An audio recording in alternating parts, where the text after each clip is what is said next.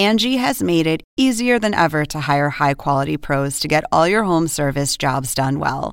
Just bring them your project online or with the Angie app, answer a few questions, and Angie will connect you with local pros who match your specific needs. Or book a service instantly at an upfront price. So join the millions of homeowners who use Angie to care for their homes and get your next home service job done well.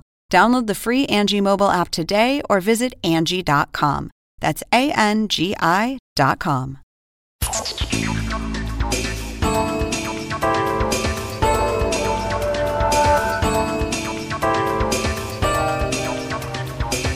Hola, ¿qué tal? Soy Andrés Oppenheimer. Gracias por estar con nosotros. La pregunta que todos nos estamos haciendo, ¿está llegando a su fin la pandemia del COVID-19? Digo esto porque Dinamarca hace pocos días se convirtió en el primer país europeo en eliminar todas las restricciones internas contra el COVID-19. Y ya hay varios países europeos y por lo menos cuatro estados de Estados Unidos que ya empezaron a eliminar o que están planeando empezar a eliminar muy pronto el requerimiento de usar máscaras faciales. Entonces, ¿Se acabó la pandemia? ¿Hay que declarar la cosa del pasado o eso sería muy pero muy peligroso? Hoy se lo vamos a preguntar al hombre que está en el centro de toda esta controversia, el ministro de Salud de Dinamarca, Magnus Heunicke. Dinamarca ya eliminó la obligación de usar máscaras faciales y demostrar un carnet de vacunación para entrar en bares o restaurantes. Yo estuve ahí el año pasado y tuve que presentar mi carnet de vacunación, mi prueba de vacunación cada vez que iba a un restaurante. Bueno, ya no. Palabras más, palabras menos, Dinamarca le ha dicho chau a todas las restricciones. Y lo más interesante es que lo hizo en un momento en que los casos han estado subiendo. ¿Escucharon bien? A principios de mes, Dinamarca tenía la segunda mayor tasa de contagios semanales del mundo. Dato del sitio de internet Our World in Data, el mundo en datos. Pero bueno, Dinamarca decidió levantar las restricciones de todas formas. ¿Hicieron bien los daneses? La Organización Mundial de la Salud no está muy convencida. El director general de la OMS dijo que, abro comillas, es prematuro que cualquier país se declare vencido o vencedor, cierro comillas, en el combate a la pandemia. Y la OMS agregó que le preocupa, la palabra que usaron, le preocupa que mucha gente crea que podamos ya levantar la guardia. ¿Quién tiene razón? Bueno, como les decía, vamos a hablar con el ministro de Salud de Dinamarca, Magnus Sönneke, y para escuchar la otra campana, para escuchar la otra cara de la moneda, vamos a hablar con un alto funcionario de la Organización Panamericana de la Salud, la filial regional de la OMS. Y más tarde en el programa vamos a cambiar de tema y vamos a hablar sobre las Olimpiadas de invierno en Beijing y sobre el boicot diplomático que le han hecho Estados Unidos, Gran Bretaña, Japón y algunas otras importantes democracias de todo el mundo. Estos países decidieron no mandar a sus presidentes ni a sus altos funcionarios a la ceremonia inaugural para protestar las violaciones masivas a los derechos humanos en China. Pero la mayoría de los países latinoamericanos no se plegaron a este boicot diplomático y algunos presidentes de Sudamérica incluso viajaron a China para la apertura de los Juegos. Vamos a hablar de todo esto con Sophie Richardson, la directora del Departamento de China de la organización Human Rights Watch, para que nos cuente qué está pasando en China, que no nos están contando muchos relatores deportivos y periodistas que están cubriendo estos juegos. Y finalmente, vamos a dar nuestro segmento habitual, el innovador de la semana. Hoy les vamos a presentar a Carlos Aravena, un joven que fundó una empresa para ayudarle a la gente a aprender inglés o francés o otros idiomas de una manera divertida juntando grupos de personas que tienen intereses comunes. Empezó juntándolos en bares, en cafeterías, y ahora llevó a estos grupos a juntarse en forma virtual. Y ya tiene 25.000 estudiantes en Chile, México, Colombia, Perú y otros países, y recaudó 2.5 millones de dólares para empezar a expandirse en otros países. Le vamos a preguntar cómo funcionan sus clases, cómo hacen para hacerlas divertidas. Bueno, empecemos con la noticia del momento, el COVID, Dinamarca, el primer país europeo que levantó todas las restricciones. Estamos con el ministro de Salud de Dinamarca, Magnus Heunicke. Ministro, muchas gracias por estar con nosotros. Ministro, ¿por qué decidieron levantar todas las restricciones del COVID-19 en un momento en que todavía ustedes tienen muchos contagios, incluso muchas muertes? ¿Cuál, cuál es la explicación? Sí, tenemos muchas infecciones, pero lo que hemos logrado es desligar las altas tasas de infección de las enfermedades graves y las hospitalizaciones. Esto gracias a la vacuna de refuerzo y gracias a lo que ahora sabemos sobre la variante Omicron, que es menos grave que la variante Delta que teníamos antes. La Organización Mundial de la Salud está aconsejando a los países que, no se apresuren, que no hagan esto. ¿Qué, ¿Qué opina usted de las recomendaciones de la OMS?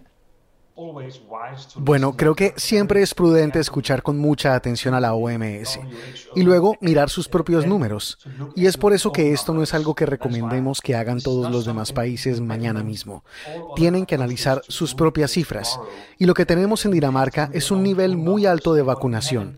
Cuando miras a las personas mayores de 65 años en Dinamarca, el 94% han recibido tres inyecciones el 94% de las personas mayores de 65 años. Eso es algo muy, muy importante y una gran parte de la explicación de por qué podemos hacer esto en esta etapa temprana en Dinamarca, porque es realmente importante asegurarnos de que la gente no termine hospitalizada cuando se infecte. ¿Y cuál es el porcentaje de vacunación en la población general de, de Dinamarca? En general, tenemos el 80% completamente vacunado, con dos inyecciones, y el 60% con tres inyecciones. Pero nuestra campaña para la tercera dosis se ha dirigido realmente a aquellos grupos vulnerables, que sabemos que están en peligro de una enfermedad grave. ¿Usted no le tiene miedo a una nueva ola de, de COVID? No, estamos viendo tasas de infección muy altas y nuestros números en general son altos, pero en realidad hemos llegado a un punto de inflexión. Cuando miras a la gente, especialmente joven, en nuestras grandes ciudades, en la capital de Dinamarca, Copenhague, hemos llegado al pico y ahora los números están bajando. Cuando miras a las generaciones más jóvenes, fueron las que tuvieron las cifras de contagio más altas durante bastante tiempo. Así que es natural que sean ellos los primeros en ver este punto de inflexión. ¿Qué significa, ministro, concretamente este levantamiento de restricciones? Por ejemplo, ya no es obligatorio para nadie usar máscaras faciales, ni se pide un pase de COVID para poder ir a restaurantes y bares. Así es, hemos levantado todas las restricciones. Eso significa que no tenemos que mostrar el pasaporte de la vacuna del coronavirus o las pruebas cuando vamos a restaurantes o a teatros. Todo está abierto. Los clubes nocturnos, bares, restaurantes y cines están abiertos. Y no es necesario que usen máscaras faciales en las áreas públicas, solo cuando visitan hogares de ancianos y hospitales. Bueno, si entendí bien, la gran diferencia entre Dinamarca y muchos de nuestros países es que los daneses ya tienen el 94% de los mayores de 65 años vacunados con tres vacunas. O sea, una tasa de vacunación muchísimo más alta que la de la mayoría de nuestros países. Tenemos que ir a un corte. Cuando volvamos, seguimos con el ministro de Salud de Dinamarca y después vamos a escuchar la otra cara de la moneda. Vamos a hablar con un alto funcionario de la Organización Panamericana de la Salud. No se vayan, ya volvemos.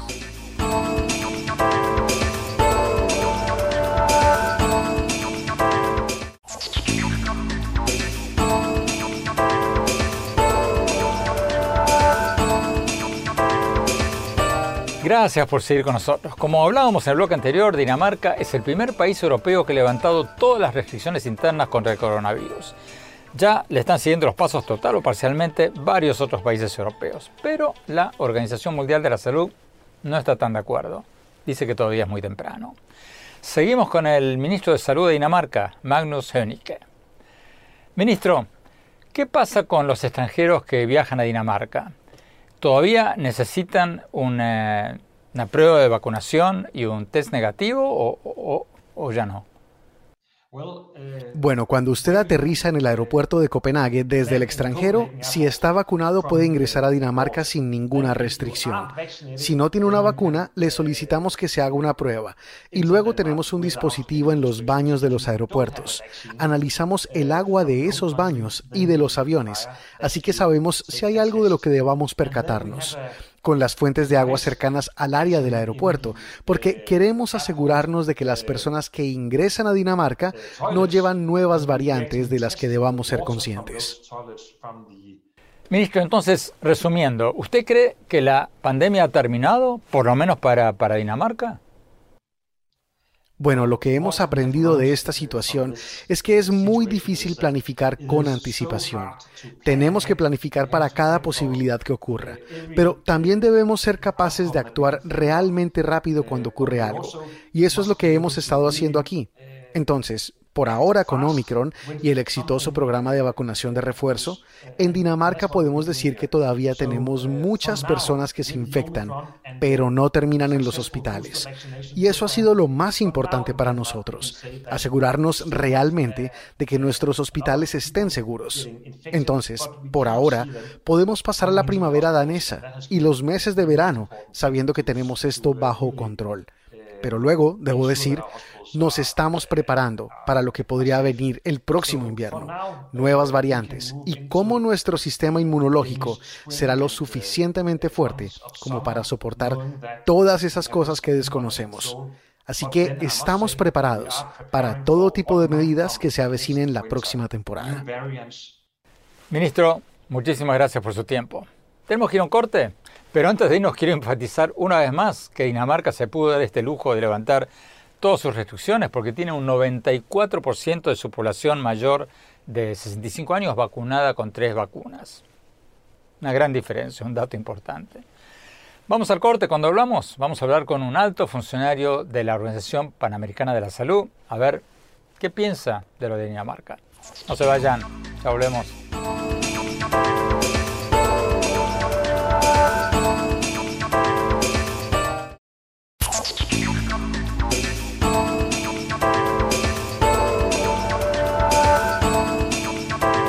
Gracias por seguir con nosotros. ¿Llegó la hora de levantar todas las restricciones del COVID, como lo acaba de hacer Dinamarca?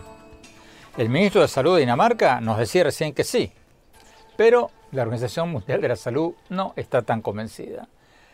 Tenemos con nosotros al doctor Jarbas Barbosa, un alto funcionario de la Organización Panamericana de la Salud, que es el brazo regional de la OMS. Doctor Barbosa, muchas gracias por estar con nosotros. Gracias a ustedes por invitarme. La OMS recomienda que los gobiernos no levanten las medidas del COVID-19, por lo menos por ahora. ¿Qué piensa del hecho de que Dinamarca y otros países europeos ya lo estén haciendo, estén levantando todas las medidas contra el COVID-19? Cada país tiene que tener en cuenta su situación. Eh, cuando comparamos Europa con América Latina, por ejemplo, Europa es como si estuviesen um ou dois meses adelante da América Latina. Por quê? Porque em Europa, Omicron começou a, a circular muito antes da América Latina. Então, não se pode tomar o que passa em Dinamarca e tentar aplicar em, em América Latina de uma maneira automática. Alguns países da Europa, como Dinamarca e outros, eh, estão já com uma cobertura de vacinação muito elevada e a ola de Omicron já ha disminuído muito a transmissão. Então, começaram a ser um relaxamento de medidas. Isso se pode fazer desde que se tenha um controle, uma vigilância para identificar se há um rebrote, se há de novo um, um crescimento de casos. Pero a situação em América Latina é distinta. Aqui, a transmissão todavia está muito forte de Omicron e deve seguir forte em las próximas semanas. O sea, si lo entiendo bien, usted no está diciendo que le parece mal lo que hizo Dinamarca, sino que es un caso especial. Yo creo que para la situación de Dinamarca, Dinamarca tiene condiciones de monitorear lo que está pasando. Yo creo que los otros países que no pueden aplicar de manera automática la misma medida si están en otra situación. Hay mucha gente en América Latina que necesita completar su esquema de vacunación temos solamente ao redor de 63% da população de América Latina e do Caribe vacunada. Então, há pessoas que necessitam tomar a primeira dose, pessoas que necessitam completar o esquema de vacinação, tomar a terceira dose e manter o uso de mascarilhas. La, a situação de Dinamarca não se pode aplicar em América Latina nesse momento. Então, doutor Rosa, quais são as recomendações de vocês de la OMS y de ustedes en la Organización Panamericana de la Salud para, para América Latina y para Estados Unidos, sobre el tapabocas, sobre la vacunación. ¿Qué recomiendan ustedes? Mira, primero, eh, vacunar.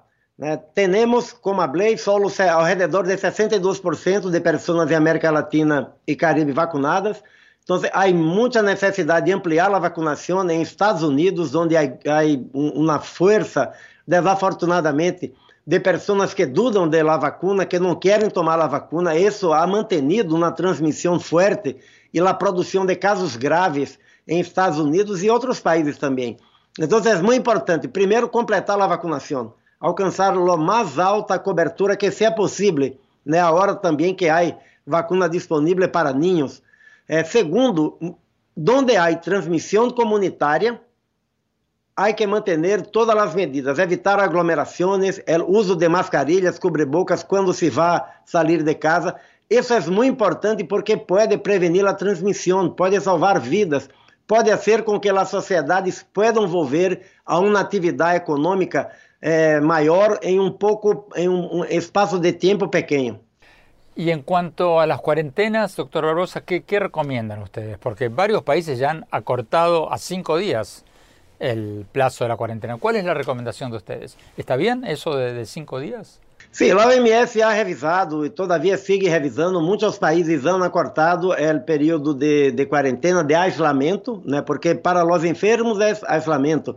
Para as pessoas que tiveram contato e estão positivas, é que, é que hablamos de quarentena é, com a Omicron se pode é, acortar, principalmente para evitar um impacto é, maior sobre a sociedade. A Omicron é uma variante que se transmite com uma velocidade muito rápida e isso pode afetar, como afetou em alguns países, os serviços essenciais, como hospitais, como eh, transporte, a polícia e outros serviços. Assim que há uma evidência forte de que se pode acortar esse período para diminuir a transmissão e, ao mesmo tempo, alcançar um balanço adequado para a, a sustentabilidade das ações, das atividades essenciais. Doctor Barbosa, muchísimas gracias por su tiempo. Tenemos que ir a un corte. Cuando volvamos, vamos a hablar de algo que se está hablando muy poco en estas Olimpiadas de invierno en Beijing. Las acusaciones masivas de violaciones a los derechos humanos en China. No se vayan, ya volvemos.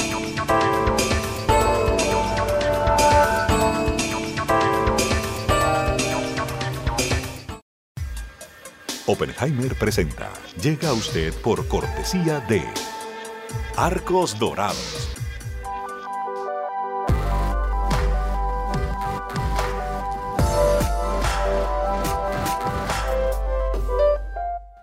En Buenos Aires, Argentina, hay una universidad que cumple con la formación de los profesionales del futuro.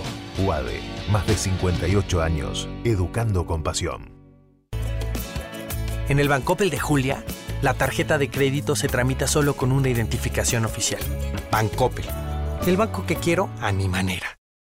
¿Sabías que según un estudio de la Universidad de Oxford, casi la mitad de los trabajos actuales podrían dejar de existir en 10 años? La inteligencia artificial llegó para quedarse. ¿Cómo te va a afectar la automatización? ¿Cuáles son los trabajos del futuro? Andrés Oppenheimer te lo cuenta en su nuevo libro, Sálvese quien pueda. Y no te quedes atrás Encuéntralo en librerías.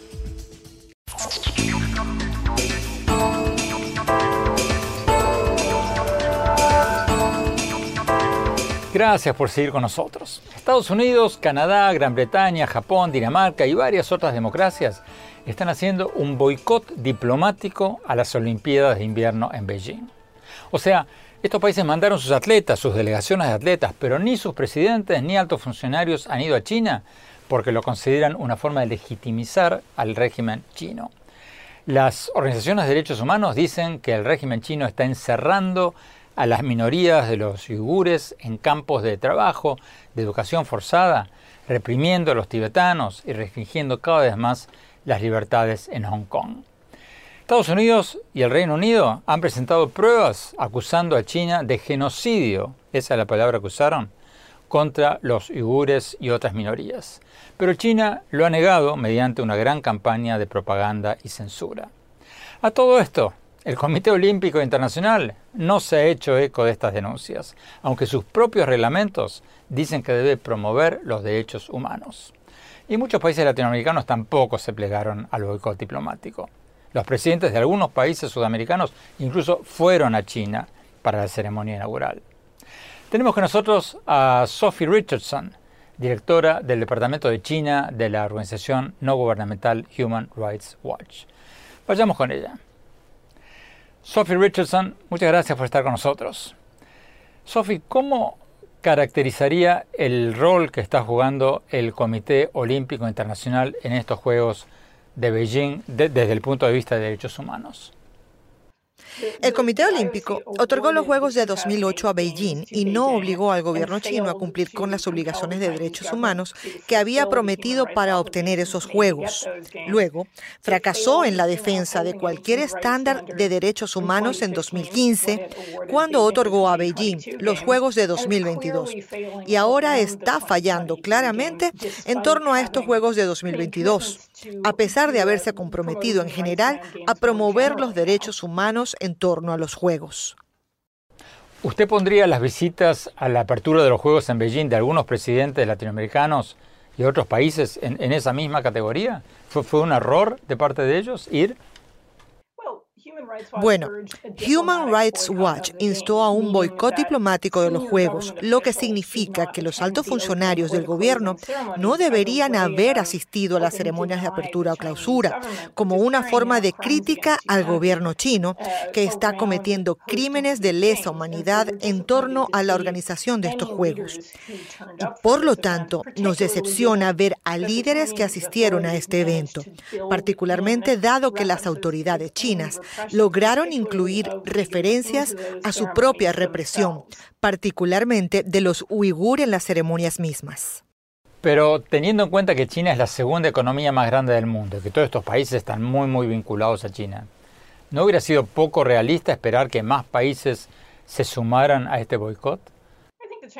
Creo que el gobierno chino tiene un enfoque bastante utilitario de las cosas. No sé si necesariamente hubiera habido castigos a los gobiernos que no vinieron, pero también creo que es muy importante entender que vivimos en una época en la que las violaciones de derechos humanos del gobierno chino no se quedan dentro de sus fronteras, lo que significa que ahora vemos empresas chinas, por ejemplo, involucradas en la pesca ilegal o en desarrollos polémicos en regiones como América Latina. Y vemos que el gobierno chino intimida a otros gobiernos, incluso a los democráticos, para que apoyen sus posiciones en organismos como el Consejo de Derechos Humanos de las Naciones Unidas. Y creo que realmente corresponde a todos los gobiernos reconocer que no pueden separar el trato de los asuntos internos del trato de los asuntos externos y deben tener un interés real en hacer que se detengan estas violaciones de derechos humanos humanos que se ven cada vez más en sus propios países. ¿Qué responden ustedes al argumento de que los Juegos Olímpicos tienen como objetivo promover la paz mundial y el amor y que no debemos mezclar boicots ni otros asuntos políticos en estos Juegos? ¿Qué, qué responden a ese argumento? Bueno, mira, en teoría es una idea encantadora, pero en realidad los Juegos Olímpicos son organizados por gobiernos y ningún gobierno ha hecho más por politizar estos y otros Juegos que el gobierno chino. Es muy difícil separar los deportes de la política cuando el mismo Xi Jinping ha politizado los Juegos. ¿Qué creen ustedes que debería haber hecho concretamente el Comité Olímpico Internacional? ¿Un boicot total o, o qué otra cosa? Bueno, creo que hubiera sido inteligente por parte del Comité Olímpico Internacional reflexionar sobre sus malas experiencias con respecto al gobierno chino y los derechos humanos de 2008 y celebrar los Juegos en otro lugar. Y sospecho que lo que sucederá a continuación es que cada vez más atletas muy elocuentes presionarán al Comité Olímpico para asegurarse de que no se vean obligados a competir nuevamente en un entorno en el que el gobierno esté cometiendo crímenes atroces o donde su propia movilidad esté restringida, donde tengan miedo de hablar o les preocupe la vigilancia digital. Este no es un ambiente óptimo para los derechos humanos o para la competencia atlética. Pero por ahora ganó el gobierno chino. Sin duda, el gobierno chino describirá estas Olimpiadas como extremadamente exitosas. Pregonará el hecho de que ahora alberga los Juegos de verano e invierno y en general los utilizará para pulir su perfil, su reputación y su poder a nivel internacional. Creo que seguirá siendo muy importante, particularmente para los gobiernos y organismos como las Naciones Unidas, mirar continuamente el historial de derechos humanos de las autoridades internas y hacer que el segundo gobierno más poderoso del mundo rinda cuentas como lo haría con cualquier otro por atrocidades y crímenes. Sophie Richardson, muchísimas gracias. Señalemos que invitamos a un vocero del Comité Olímpico Internacional para que participara en este programa, pero bueno, la oficina de prensa del Comité Olímpico nos respondió enviando un larguísimo comunicado. Dice textualmente que, abro comillas, el Comité Olímpico Internacional debe permanecer neutral en todos los temas políticos globales, cierro comillas. Y agrega que el comité, abro comillas de nuevo, no tiene el mandato ni la capacidad de cambiar las leyes o el sistema político de un país soberano. Cierro comillas. Bueno, los grupos de derechos humanos dicen que no, que el Comité Olímpico tiene que cumplir con todos los principios de Naciones Unidas y que su propio sitio de Internet identifica al comité como una organización que respeta y promueve los derechos humanos. ¿Quién tiene razón? Lo vamos a analizar al final del programa. Les voy a contar cómo lo veo yo. Ahora tenemos que ir a un corte y ya volvemos con nuestro innovador de la semana. No se vayan, ya volvemos.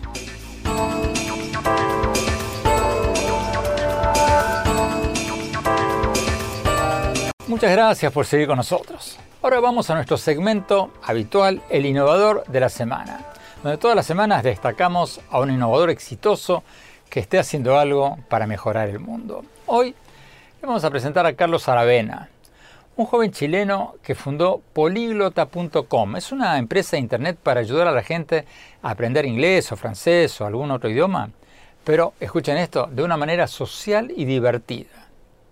Carlos empezó reuniendo a la gente con intereses comunes en pequeños grupos, en bares, luego pasó a cafeterías y bueno, cuando vino la pandemia cambió todo su modelo de negocio y trasladó todo al Internet. Ya tiene 25.000 participantes en varios países latinoamericanos y ha recaudado más de 2 millones y medio de dólares. Pero el concepto no ha variado. Políglota enseña idiomas en grupos de 3 o 4 personas y de paso, según dice Carlos, hace que la gente se conozca y se divierta. Veamos la entrevista. El innovador de la semana es presentado por falabella.com, un nuevo punto de partida. Carlos Aravena, muchas gracias por estar con nosotros. Carlos, eh, cuéntanos un poco, por favor, qué es políglota, porque hay muchas plataformas de Internet que enseñan idiomas, docenas, pero te escuché decir que lo que ustedes hacen diferente es hacerlo de una manera social y divertida. Explícanos un poco eso, por favor. Bueno, Políglota es una plataforma justamente de poder eh, aprender un idioma conociendo personas increíbles. ¿A qué nos referimos con eso? A que existe una tecnología por detrás que permite que las personas puedan aprender junto a otras personas y guiados por un coach experto. Y entre estas personas que están aprendiendo hay un match social. Entonces es hoy día una forma nueva de poder aprender, de una forma mucho más social, entretenida, porque un idioma no es tan académico de alguna forma o como lo ha hecho ver la educación tradicional, sino que tiene que ver con conocer nuevas culturas, con conocer personas, pasarlo bien y hoy día poder conseguir otras oportunidades a través de un segundo idioma. O sea, a ver si entendí bien, ustedes forman grupos de tres a seis personas que quieran aprender inglés o algún otro idioma, la juntan con un coach y hablan o, tratan de hablar inglés. Así es, eh, hay un método social donde todas las clases están guiadas completamente y la gracia es que estas personas se juntan porque tienen algún factor en común. Eso lo hace una tecnología social que está por detrás. Ustedes empezaron hace 10 años haciéndolo físicamente, en cafés. Sí, al principio nosotros queríamos hacer una red social. Siempre hablábamos de un Facebook presencial. Y luego de, un tiempo, y lo, lo hicimos muy bien, juntamos más de 100.000 personas en 300 ciudades del mundo, pero nos dimos cuenta que eran personas que ya manejaban el idioma y que esta empresa no tenía un modelo de negocio. por lo tanto tuvimos que pivotear, hacer un cambio de todo el modelo y luego lo llevamos a un modelo donde las personas se juntaban en cafeterías, ya no en bares, como era antes, sino que en cafeterías, junto a un coach experto. Y luego, Andrés, em, con la pandemia, resulta que no podíamos juntar a las personas en cafeterías y por lo tanto lo que tuvimos que hacer es migrar todo un sistema que era presencial, que se daba en distintas cafés de Santiago, de Lima, de Ciudad de México, lo tuvimos que migrar a un sistema online. Y ahí fue cuando Políglota empieza a tener algo que a mí me gusta mucho decir, que no es exponencialidad, sino que es empezamos a oler exponencialidad, que es lo que busca toda startup. ¿Qué significa eso concretamente, Carlos? Para que te hagas una idea, Andrés, nosotros entre el 2016 y el 2020, hasta antes de la pandemia, hasta marzo, nosotros teníamos 4.000 alumnos. Y desde abril en adelante, o sea, hasta la fecha, ya tenemos más de 25.000 alumnos. O sea, en, en un periodo de 20 meses logramos prácticamente quintuplicar lo que pasó en cuatro años. ¿Cómo funcionan estas clases, Carlos? ¿Simplemente conversan de cualquier tema o hay un programa, un currículum establecido? Lo que buscamos siempre es poder atraer a los mejores coaches, no solamente desde la parte educacional, que obviamente la tienen que manejar, sino que lo que buscamos es que también el coach tenga historias de vida muy entretenidas para los usuarios. Porque esto no se trata de solamente estar aprendiendo un tiempo verbal en pasado, sino que se, también se trata de poder estar hablando acerca de las mejores vacaciones que has tenido, los proyectos que quieres lograr a futuro. Entonces, de esa forma uno va pudiendo interactuar mejor con tus compañeros, con el profesor y pasarlo bien. Creo que la educación hoy día se necesita pasarlo bien, que sea entretenido y que nos marque. Porque al final, cuando estábamos en el colegio, ¿no es cierto? Los mejores profesores eran efectivamente los que nos marcaban. Y yo creo que eso es lo que pasa en Políglota, que buscamos historias de vida muy potentes dentro de nuestros coaches, justamente para que puedan compartir y para que puedan tener una experiencia que marque a nuestros alumnos. ¿Cómo juntan a la gente? ¿En base a qué? Andrés, las personas se suscriben a diferentes planes en Políglota de 4, de 6, de 12 meses y luego la plataforma es capaz de poder em, setear el nivel que tienen, o sea, poder descubrir el nivel que tienen, eh, para luego darle una oferta de cursos para poder aprender. Y la gracia es que las personas durante todo un mes están con los mismos compañeros, con el mismo coach y se van creando relaciones. Y cuando ya se termina ese curso de un mes, la plataforma les lanza un curso de mayor nivel o vuelven a repetir el mismo nivel. Esa es como la forma de funcionamiento. Carlos, te escuché decir en alguna entrevista que tu padre también fue un emprendedor, tenía un taller mecánico, pero, pero quebró. ¿Te impactó algo esa experiencia? ¿Te, ¿Te tocó de alguna manera? ¿Te enseñó algo? Sí, Andrés. Em, la verdad es que obviamente marca porque cuando la familia sufre una quiebra, no es solamente el emprendedor, no es solamente la empresa, sino que es prácticamente toda la familia. Eh, y eso marca, y eso no lo quieres vivir nunca más, porque es muy, muy doloroso. ¿Qué les aconsejas a los innovadores, a los emprendedores que recién empiezan? ¿Empezar por lo local, por el vecindario o empezar pensando en grande, pensando en el mundo? Creo que siempre se tiene que soñar global eh, y tener, tratar de impactar al mundo de buena forma. Ahora, ¿cómo, ¿cómo se actúa? Efectivamente, como dicen todos los autores, hay que actuar local, con una necesidad o con un dolor propio. También muchas veces los emprendedores nacen desde una necesidad propia.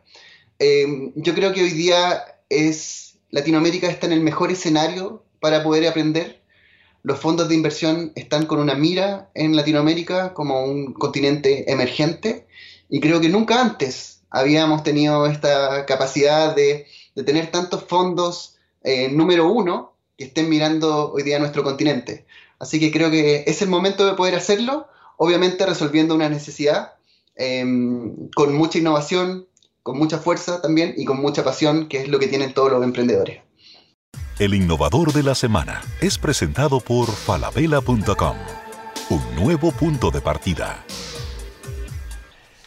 Fascinante la historia de Carlos Aravena. Como pasa con muchas otras empresas innovadoras, la idea no es muy original, pero el tema, el chiste, es hacerla funcionar. Como lo cuento en mi libro Crear o Morir sobre los secretos de la innovación, muchas veces la innovación no está en la idea, sino en la ejecución de la idea. Ideas hay muchas, pero llevarlas a la práctica es otra cosa. Tenemos que ir a un corte cuando hablamos, mi opinión de lo que hablamos hoy.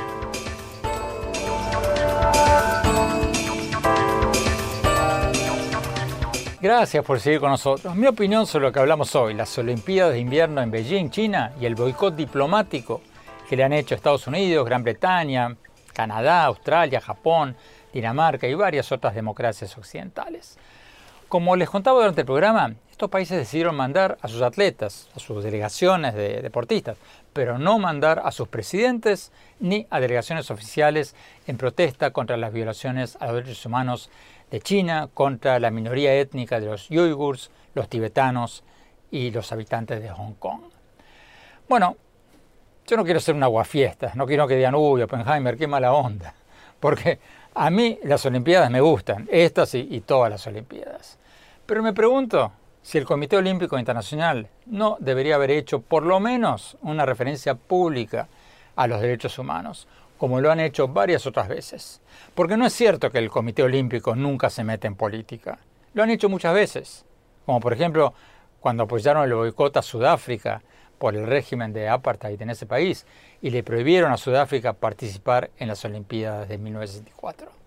Y más recientemente, el Comité Olímpico incorporó cláusulas de derechos humanos en sus contratos para las Olimpiadas de París en el 2024 y para las Olimpiadas de Milán en el 2026.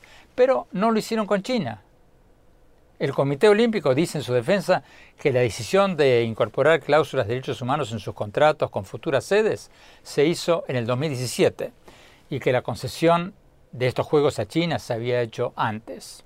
Bueno, pero lo cierto es que el propio Comité Olímpico Internacional tiene en su página de internet una sección titulada Respetando los Derechos Humanos. Ustedes la pueden ver. Y ahí dice textualmente que el comité, abro comillas, en todo momento reconoce y promueve los derechos humanos, cierro comillas.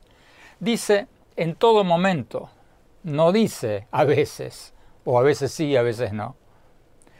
Entonces, ¿Se habría tal cosa como medallas olímpicas para la cobardía? Me pregunto si el Comité Olímpico Internacional no tendría que recibir una por ni siquiera expresar su preocupación por las cosas que pasan en China.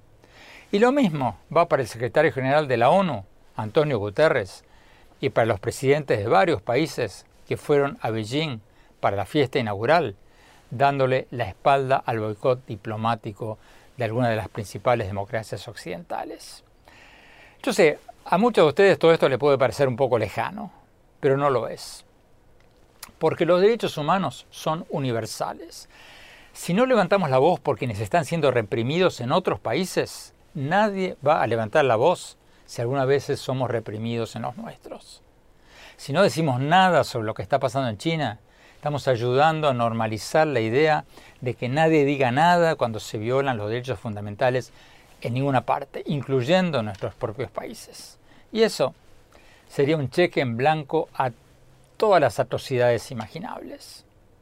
Ojalá no se siga debilitando la defensa universal de los derechos humanos, como en mi opinión pasó en esta ocasión. Bueno, se nos acabó el tiempo. Los invito a visitar mi blog en el sitio de internet andresopenheimer.com Ahí pueden ver mis artículos del Miami Herald y mis programas más recientes de CNN.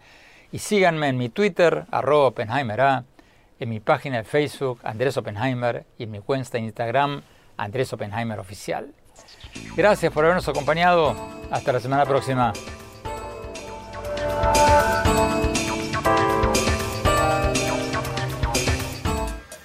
Oppenheimer presenta. Llega a usted por cortesía de Arcos Dorados.